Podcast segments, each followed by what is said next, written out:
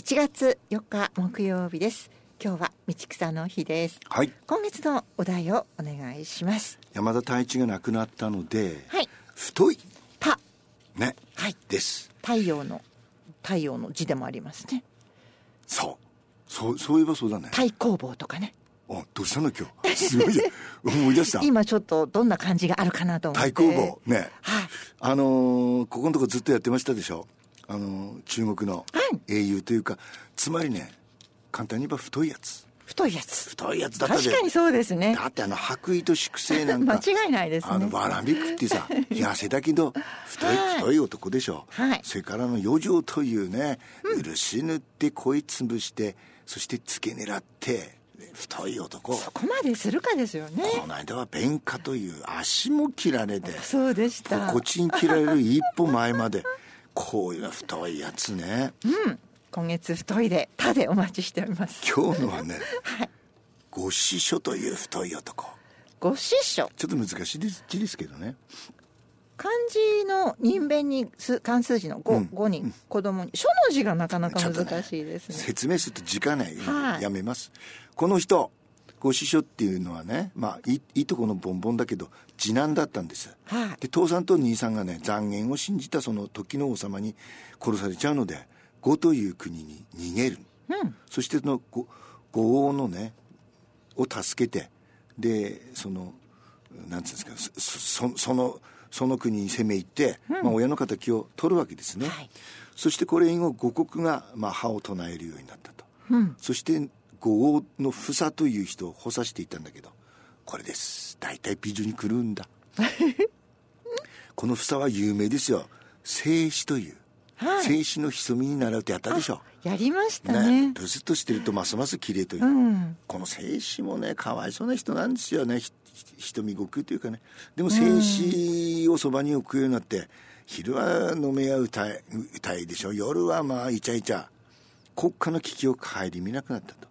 それでご師匠はね何度もいさめた、これ臨病もあいつがわざとご師匠いい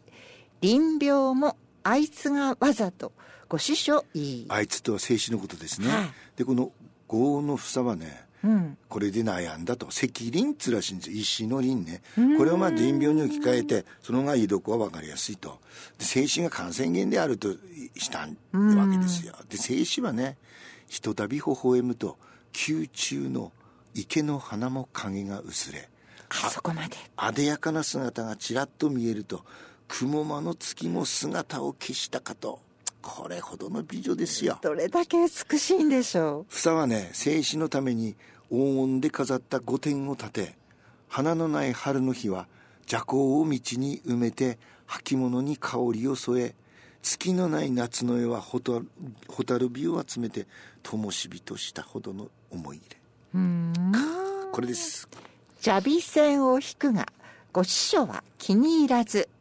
蛇尾線を引くがご師匠は気に入らずつまりこのご師匠は何でも虫ぐないわけですよその静静止がねそのまああー自分の国の蛇尾線を上手に引いて王を喜ばせるのが特に気にうん入らないとそういうことですねそして師匠はまた言うわけですよ。ね、その、五王房に、こういうわけですよ。和江さんもご記憶でしょう。陰の中央は、脱気の色化に迷って世の中を生み出しました。衆の雄王は、法事を溺愛して国を傾けた。ね、やりました。はい今、あなたが、この静止に端的なされるご様子はまさにこれです。うん国家の衰えは遠くありませんと残言したさあどうなった王様えひでまたうん次第に遠ざ遠ざけられてついには死刑になえそうです塩玉かあらああのー式ねえー司馬遷の式によると死に臨んでご師匠は家臣にわしの墓には梓を植えよ木が大きくなったらその豪王の棺桶にできるから梓そして目玉をえぐり出して五の都の東の門の上に置けと、えね、その越つまり、えーえー静止を差し出した越が五を滅ぼすのを眺めるのだと遺言したへえこの句です。ー、中の字を言うて目玉を額にかけ中の字を言うて目玉を額にかけこの次も同じ還元を目の出るほどにご師匠する、うん還元を目の出るほどにご師匠するね目の出るほどっつうのは目の玉が飛び出るほどたくさんっていうことでしょう、そしてまたこここではその死んだ後にその目がね都の東門の上に置かれたことも陰でるわけですよ、はいでこの句ですよ五の国で目抜きの男ご師匠なり五の国で目抜きの男ご師匠なりね、この国で抜きんでた男でだったわけですよご師匠ね、でその目を抜かれたのもまたご師匠だと、で目抜きっつうのは、まあ、目抜き通りのようにあの著しく抜きん出ているということはがいかかっている、欠けてるんですねそしてこの句東門に五は滅亡と見抜いた目うん東門に五は滅亡と見抜いた目同じく高みで見物をご師匠はするつもり高みで見物をご師匠はするつもり門の上で俺は見れるぞと、でこれは花形ですけどねうう内方というか日本の太平記ね、はい足利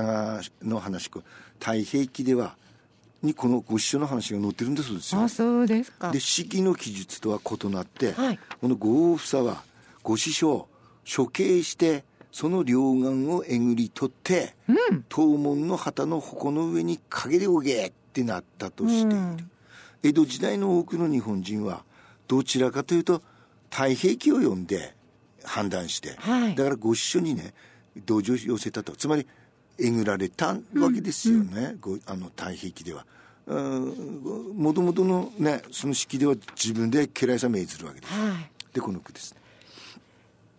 潮鬼に牛鬼にする気で五を目を抜かせ、牛鬼にする気で五を目を抜かせ牛を煮つの塩だけで調理する、はいねそうですねだからご夫婦はねご師匠の処刑だけでは気が収まらず、鍋さんにで食ってまるぞそこまでってね、はいそしてこの句東門の二目が抜けて五の破れ東門の二目が抜けて五の破れ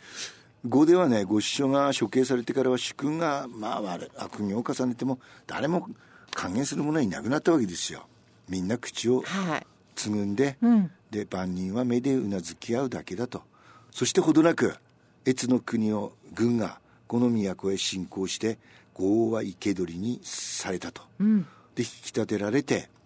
東門を過ぎる時目を門の上にやるとご師匠の両眼はにわかにまぶたを開いてキャーままるで笑うかのように見えたなんかこれねぶたで ええぎでもなりそうな豪王の房は顔を見られるのが恥ずかしかったのか袖を顔に当てて首をうなだれて通り過ぎたとでこの東門の二目が抜けてこの矢破そしてご師匠がいなくなってから後は滅亡の道を一気に歩み出すそしてこれれ東門に目玉ばかりが生きている東門に目玉ばかりが生きている碁が滅んだ日その東門にかけられたご種の両眼だけが生きているように輝いていたとすごいですねここ両こ怖いっちゅうかすごいっちゅうか、このねご師匠のこのふ太っ腹というかつまりあのじ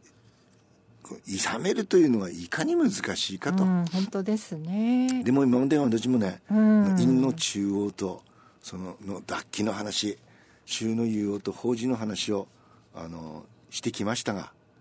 美女いっぱい出ましたが静止が一番静止画そうですね忘れたけどさはいあの秋田の喜喜坂田高に芭蕉の句碑があってあそうですか静止の句を読んでるんですよ。へえええ、なんつったっけなあそうですか、ええ、だだからびあのね後のその、あのいろいろ美女が出てきますけど、ね、あのやっぱり静止ですしまあ静止どどんな形容詞がふさわしいんですかね出てでここないれねせはちょっと忘れるけど静止がつまり国を滅ぼすわけですよ形成の美女、ではい国に返されるんですよ、ねで途中でねあまりの美しさにこいつはまたあのって暗殺されるはずじゃねえかなあそうですかだからねよかった和江さんはい中途半端な美女で いや美女では ありませんけどものすごい美女だとああ危ない命狙われますねね、そう今日の今日の今日の曲ね曲はいとってもプラスワンですうんとってもキャロルキング臭いはい曲ですリトルエヴァ Get him